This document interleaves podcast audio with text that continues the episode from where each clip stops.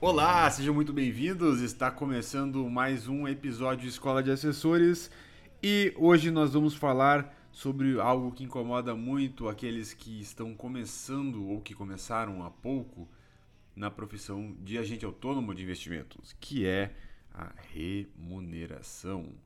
Sim, a remuneração é algo que faz muitos desistirem, né? Muitos entram em sofrimento quando estão começando, veem que em um, dois, três, quatro meses é, não há aquele retorno satisfatório e sem vontade, sem esforço de querer entender um pouco mais sobre como funciona a remuneração, é, acabam desistindo e indo para outra empreitada.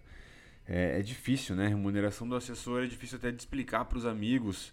Alguém pergunta ou alguma pessoa interessada a começar no trabalho, é difícil de explicar para a pessoa e tem muitos assessores que também não entendem como funciona. Então, eu vou trazer aqui é, a minha visão sobre isso e como que eu faço para ter é, mais previsibilidade da minha receita.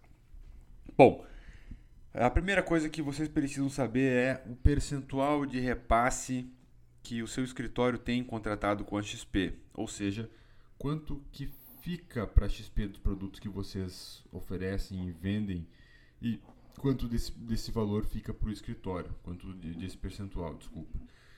E depois vocês têm que saber também quanto que fica de percentual para vocês daquele valor que vai para o escritório.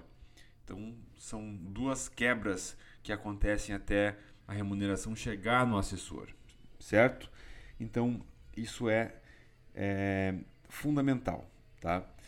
Uh, depois, o que, que acontece? Vocês entram na profissão e vocês têm que saber que o foco principal é em captação, captar, captar, captar, para depois começar a focar mais em distribuição de produtos.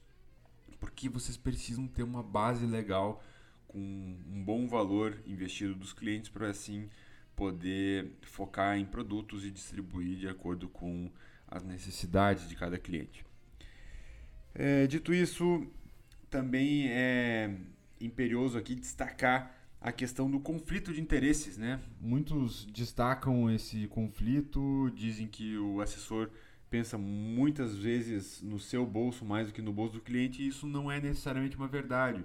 Você pode ser 100% transparente com o seu cliente e focar naqueles clientes que estão é, precisando ou que têm perfil de risco para produtos que pagam maior comissão. Você pode fazer esse equilíbrio, você deve fazê-lo.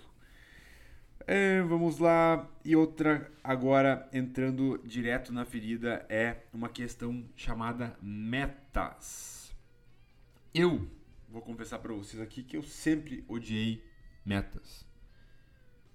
Eu tenho um irmão que é médico e eu lembro que quando ele estudava para o vestibular, é, se não tivesse alguém ali cobrando ele, no caso meu pai, é, com um chicote na mão e cobrando estudo, cobrando estudo, ele não ia sair do lugar, ele não teria passado no vestibular. Eu sou diferente disso. Eu, se tem alguém me cobrando, eu fico puto mesmo e, porra, não tenho dentro da minha cabeça alguém que possa me cobrar mais do que eu me cobro. Então isso vai muito do perfil e você tem que se conhecer. Por que, que eu estou falando isso? Eu fui obrigado a mudar de pensamento ao ver que a minha remuneração flutuava muito. Então agora eu estabeleço um valor mensal que eu tenho que colocar em cada classe de produto. E aí eu, eu estabeleço apenas para produtos estruturados e para renda fixa, ou CDB, ou é, investimentos de crédito privado.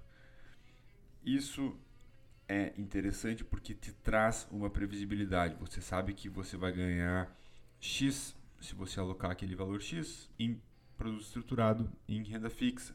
E aí você vai me perguntar, Eduardo, mas eu coloco quanto de meta? Isso vai depender do tamanho da sua carteira e você vai ter que entrar naquela tentativa erro, tentativa erro, tentativa acerto. Tenta, coloca, começa com 500 mil, tenta 500 mil em cada produto, é, depois passa para 700, depois passa para 1 milhão e assim por diante. Você vai ter que ir tentando e adequando. Isso, em, a partir de um determinado momento, vai virar um piso para o seu salário mensal, né? Já que você vai saber quanto que você vai ganhar. Se você é uma pessoa que já faz isso, excelente. Até quero que você fale comigo aí no Instagram, no arroba egbarreto, e me diz aí se você tem alguma outra estratégia. Se você faz isso e não acha suficiente, acha que precisa ganhar mais, pode me chamar no privado também, que existem outras estratégias, mas aí esse tipo de estratégia a gente precisa saber uh, algumas informações sobre a sua base e sobre uh, os, os, clientes que você tem, né? perfil de risco, etc. Não se esqueçam já de seguir aqui o canal, gente. Por favor, é extremamente importante para a gente divulgar esse conteúdo. E também tem conteúdo agora em vídeo no YouTube. Procurem por Escola de Assessores, já segue lá, já deixem uns likes também, porque a ideia é transmitir esse conteúdo para o máximo de pessoas suficiente. E não fiquem receosos de fazer isso, porque é, o mundo tá cheio de profissional nota 7 e vocês têm que buscar um diferencial para subir da média. Então, retomando, muito nota 7 significa o quê? Que a grande maioria está no meio termo.